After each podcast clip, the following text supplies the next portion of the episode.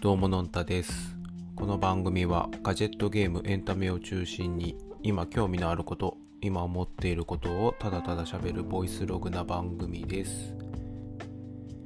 えーと、今5月の、えー末日もうすぐ6月に、えーなろうとしています。えー今夜なんですけれども、えー外は雨が降っていますね。もうすぐえっ、と、梅雨入りになるんでしょうか。えー今月はですね、ちょっと忙しくて、えーなかなか、え配信ができずにいましたけれども、えまあ、最後なんとか、え配信したいなと思って今収録をしております。はい。えーで、え今回のトークテーマは、え2つのミニについて、えー語ろうと思います。でえっ、と、まあ、2つのミニ、これ何かって言いますと、え1つは、えーホームポットミニ、えーもう1つは、えー Mac ミニ、えーこの2つを買ったという話をしたいと思います。まずですね、えっ、と、1つ目、えっ、と、ホームポットミニを、えー買いました。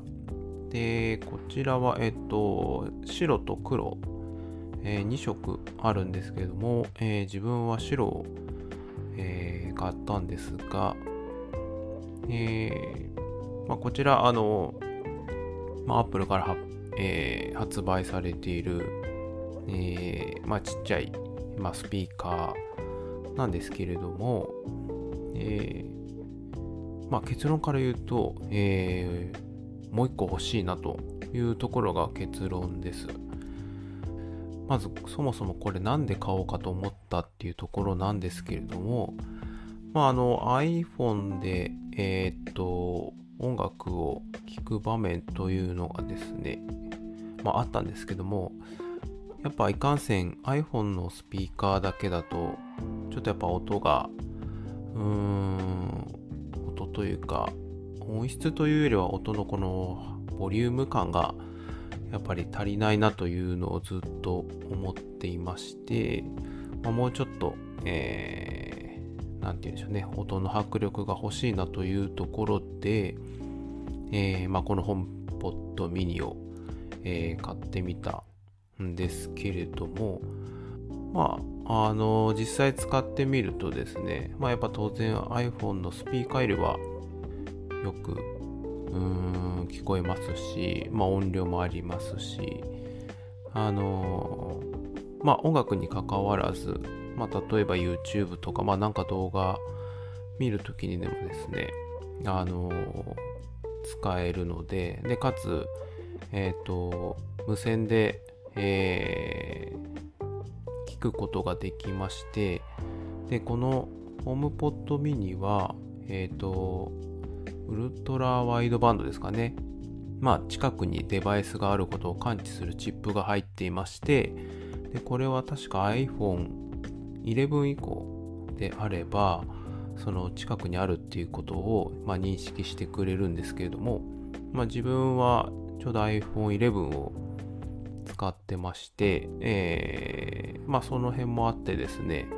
えー買ってみたっていうとこなんですけど、実際にその iPhone で最初、まあ、音楽とかポッドキャストとかを聞いていてでこのホームポットミニに近づけると何でしょう自動でそっちのスピーカー側の方にホームポットミニ側の方に、まあ、音声が切り替わってくれて、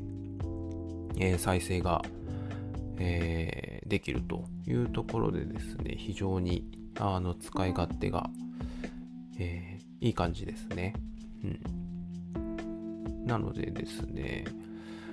で、まあ、実際そのステレオじゃなくて、え1個だけだと、あの、モノラルになってしまうので、やっぱり、うん、音楽本当に楽しむんであれば、もう1個買うと、えっ、と、一応ステレオペアっていうのができるらしいので、まあそこで、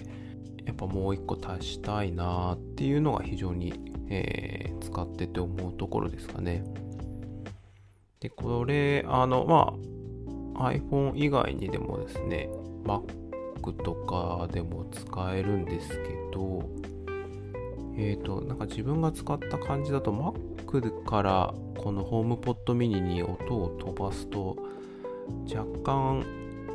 なんだろうタイムラグがある感じがしてですねあまり、えー、いい感じのこう使い勝手じゃない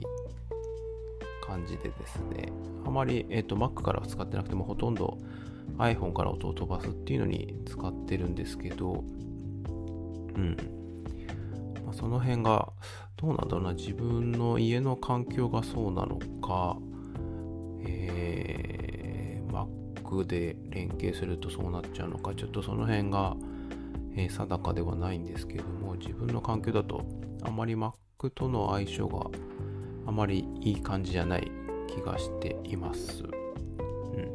ん、ただ、本当にまあスピーカーというか、まあスマートスピーカーとしてはまあいいかなっていう感じですかね。うん。なので、やっぱちょっともう一個足してみて、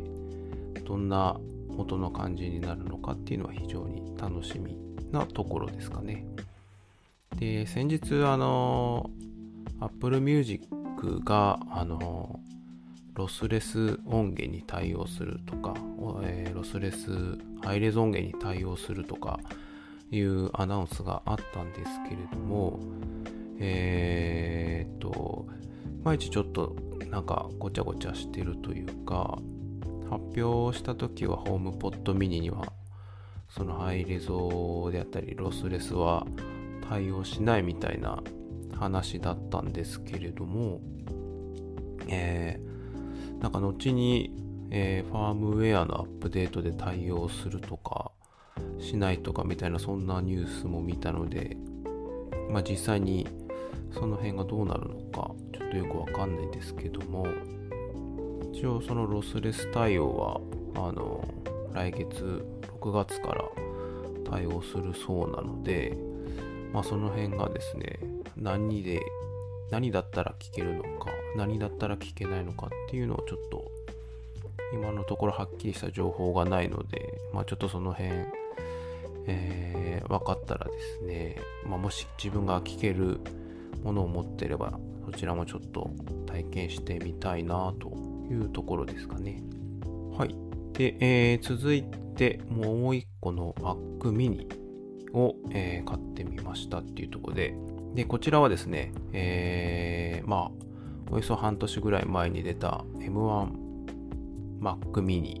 を、えー、買いました。で、これまあなんで買おうかっていうところなんですが、えっ、ー、と、まあ、M1 Mac が、まあ、ちょっとどういう、えー、ものなのか、まあ、かなり YouTube とかのえー、レビューとかだとかなり、えー、M1Mac 非常に評判というかパフォーマンスも良くて、あの、まあそういうとこもあってですね、まあ、気にはなってたんですけれども、まあその評判がいいっていうところ含め、かつですね、あの、もともとメインで、えっ、と、2019年の、えー、インテル iMac を、まあ、使ってはいるんですけれども、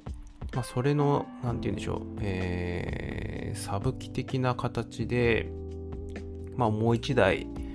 えー、欲しいなっていうところで、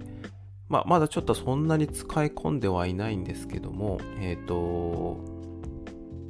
まあ、えー、本当に最初からセットアップをして、で、まあ、ちょっと自分の中で、あの、もう一個やりたかった、まあ、M1 を使いたかったっていうのもあるし、もう一個、やりたかったのが、あの、英語ですね。英語の環境で使ってみたいという、まあ、そういう思いが、えっ、と、ずっと前からありまして、えっ、と、まあ、それで一からですね、あのなんでしょう、その iMac、今メインで使ってる iMac とかから環境を引き継ぐことなくですね、まあ、あのメニューとかが全て英語表記になるような形で、英語環境でちょっと使ってみようかなっていうとこもあってですね、あの、使い始めてます。で、えっ、ー、と、まあ、ちょこっと、えー、先ほど、えー、ファイナルカットプロですかね。まあ、一番パフォーマンスのいるファイナルカットプロ、まあ、ちょこっと触ってみたんですけど、えー、まあ、結なんだろう。うーん。まあ、実際扱ってるデータが自分はまだフル HD の動画でしかやったことがないんですが、まあ全然引っかかりとかもなくですね、あの、編集、えー、できてる感じなので、まああんまり気にすることないのかなっていう感じですかね。まあこの辺は本当に、あのー、ね、えー、発売されてからの、えー、いろんな人のレビューでも